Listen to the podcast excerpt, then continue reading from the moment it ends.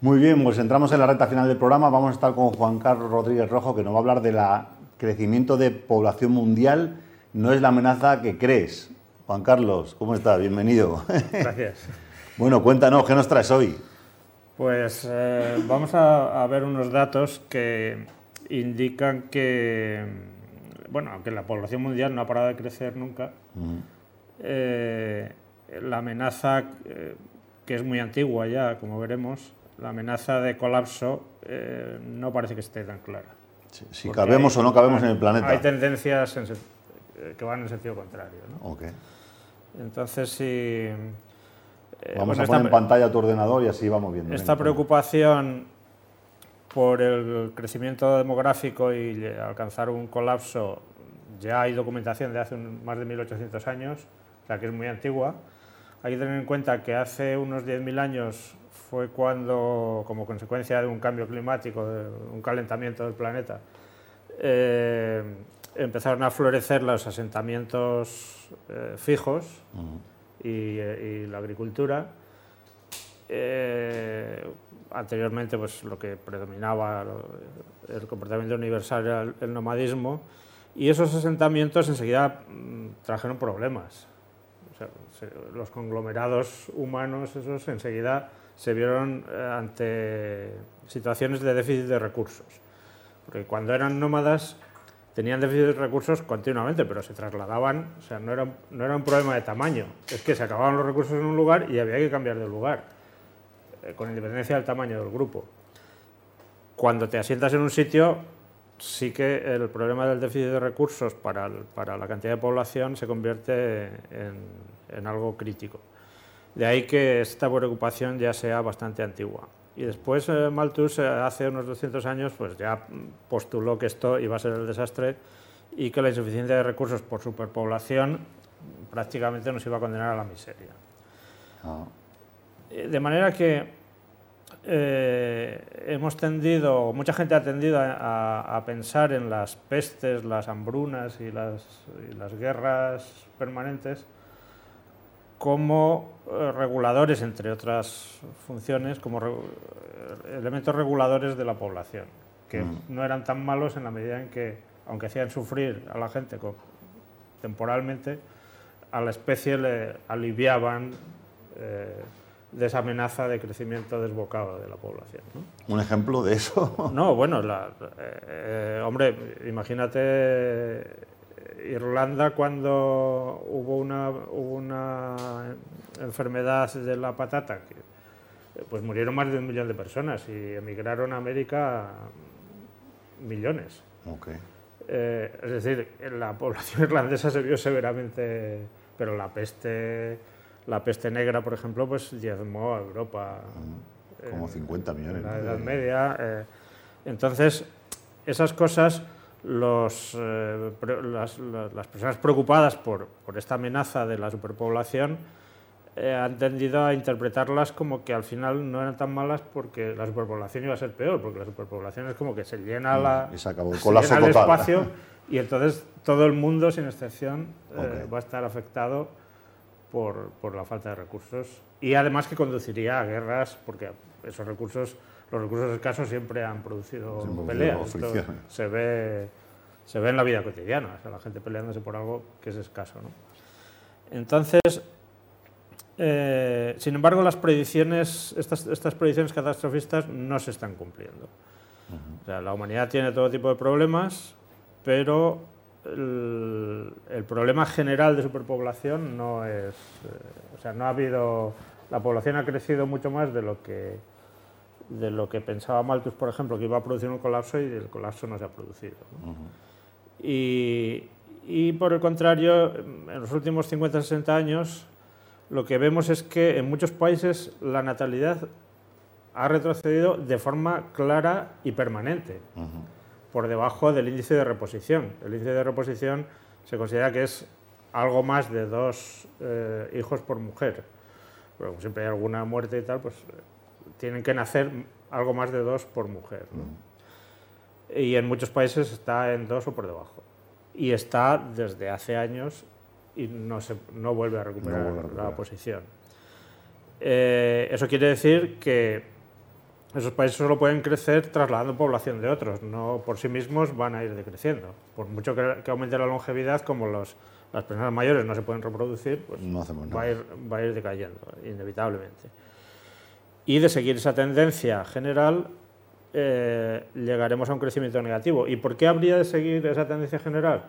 Pues porque se observa que tiene que ver con el nivel de desarrollo económico y social.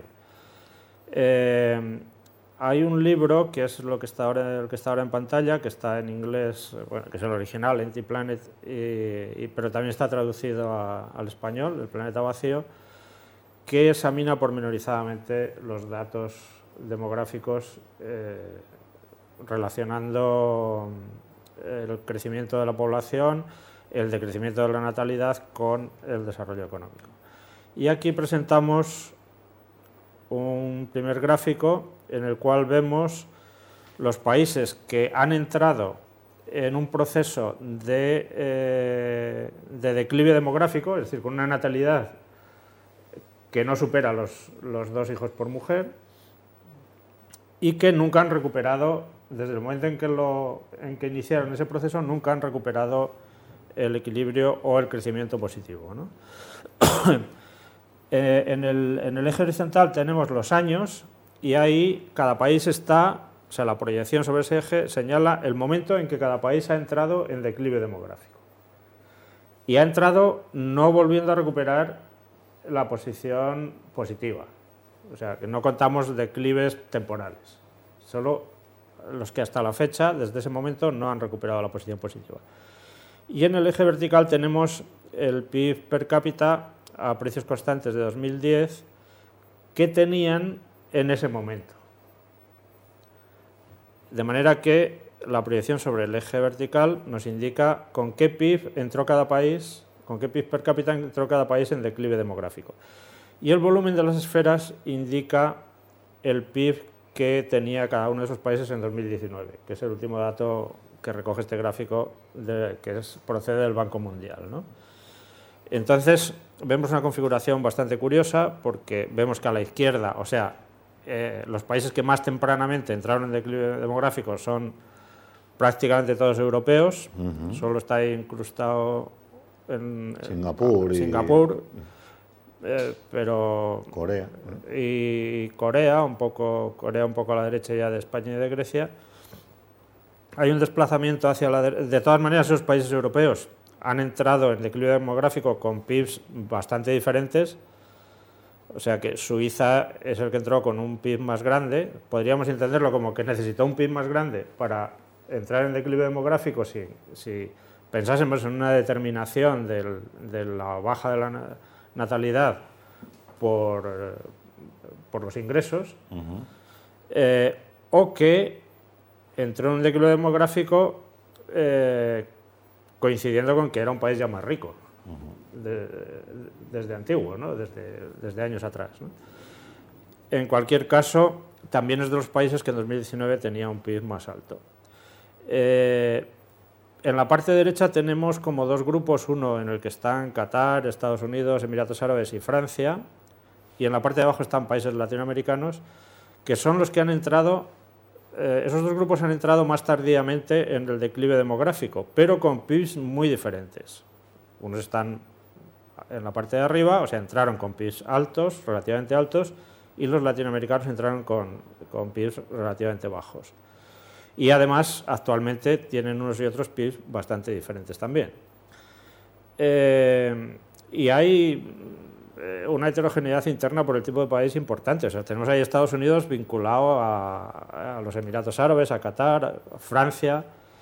Entonces, esto muestra también que, por más que mm, queramos entender que hay una relación, y que la hay, obviamente, entre, entre el desarrollo y, y la natalidad, las tendencias de natalidad, hay obviamente otros factores que son culturales o incluso de políticas, porque, por ejemplo, Francia es un país que ha tenido políticas de fomento de la natalidad muy activas. Muy antiguas, por eso han aguantado tanto. Muy activas, que es posible que haya influido. Después, obviamente, Estados Unidos, por ejemplo, es un país que es un país de países. Estados Unidos es una heterogeneidad interna enorme. coges California o coges, yo que sé, Idaho, pues no, no, tiene, nada que ver, ¿no? Eh, y es un país más joven, que eso también eh, seguramente influye en su propia cultura. Eh, las culturas de los países de ámbito de influencia islámica pues son muy diferentes. En la natalidad tiene muchísimo que ver el papel de la mujer en la sociedad, obviamente. Es decir, que eh, en España, por ejemplo, las mujeres llevan estudiando mm, claramente más que los hombres 50 o 60 años. Y la incorporación de las mujeres al trabajo es prácticamente universal a estas alturas. Por tanto, eh, la, natalidad no, no, se puede comportar lo mismo en esa situación que en otras, que en otras diferentes. Entonces, bueno, como vemos, el fenómeno tiene bastante complejidad. Eh, aquí se representan esos mismos países, pero eh, el volumen de las esferas ahora lo que representa es eh, el, crecimiento medio del PIB per cápita desde el momento en que cada país entró en declive hasta el momento en el que, hasta 2019. Y ahí vemos, por ejemplo, que el, volumen más importante es el de China, o sea que China ha coincidido. China entró con un PIB per cápita muy bajo, de unos mil dólares, o sea que entró, digamos, porque el tiempo lo exigía. Eh, pero bueno, también es verdad que en China ha habido una política de, contención demográfica, ¿no? Eh, una política además autoritaria. Pero eh, desde luego le ha coincidido con un... Con un yo no soy muy amigo de, establecer relaciones de causalidad cuando no están del todo claras, pero ha coincidido con una época de crecimiento enorme y otros países como Suiza, pues como entraron muy tempranamente, Suiza, Noruega, Dinamarca, Alemania, Finlandia, el Reino Unido, entraron muy tempranamente y no su crecimiento medio del PIB per cápita no ha sido muy alto en términos comparativos, aunque es un crecimiento apreciable. Y España y Grecia, que entraron más tarde, pues tampoco han tenido un crecimiento importante por término medio, ¿no? o sea, anual medio. Entonces, eh, vemos que esto eh, está relacionado con... Es un fenómeno relativamente... O sea, no es un fenómeno de hoy ni de ayer, ni tiene que ver con Internet, ni con el desarrollo de la tecnología. Estamos hablando de que el primer país, eh, que es Finlandia, que entra en declive demográfico, entra antes de 1970, y ahí ya los países europeos antes de 1975 habían entrado unos cuantos. Pero que eh, la dinámica de los países es muy heterogénea, hay muchas diferencias y que aunque hay una relación con el desarrollo económico y social que son inseparables, hay otros factores que, que merecerían un examen mucho más detallado, que no es el, lugar aquí para hacerlo, pero que tienen que ver con políticas concretas y con eh, características culturales de, cada sociedad. Pero que en cualquier caso, esto lo que sí indica es que mm, los países, seguramente todos van a entrar en esta dinámica tarde o temprano, y que la amenaza de, de, colapso demográfico no debe ser una de, las, de nuestras mayores preocupaciones. Pues interesantísimo, Carlos. Eh, nos quedamos sin tiempo, entonces, bueno, como tú dices bien, eh, habrá que hacer como una, una segunda parte o, ir viendo un poco la evolución del tema. Pues hasta aquí el programa de hoy. Eh, nada, nos vamos a despedir agradeciendo a todos la, audiencia y bueno, pues como sabéis, tenemos chat, tenemos abierto el buzón de sugerencias, qué tipo de empresas queréis que vengan por aquí súper abiertos todos nuestros oídos para ir mejorando cada día a día. Bueno, ya en 2023 eh, prometemos que vamos a tener invitados tan interesantes o más como los que hemos tenido el año pasado y bueno, siempre fomentando el ecosistema tecnológico que habla español. Así que nada, un abrazo enorme aquí desde Madrid, desde Tinku Tecnología. Nos vemos la próxima. Chao, chao, un abrazo.